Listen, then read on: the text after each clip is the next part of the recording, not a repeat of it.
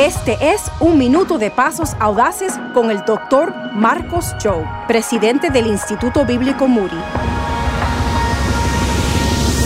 Yo no sé si tú has oído a gente a veces decir, "Pa, eso es algo entre Dios y yo, es personal. Jesús está diciendo, no, no es personal.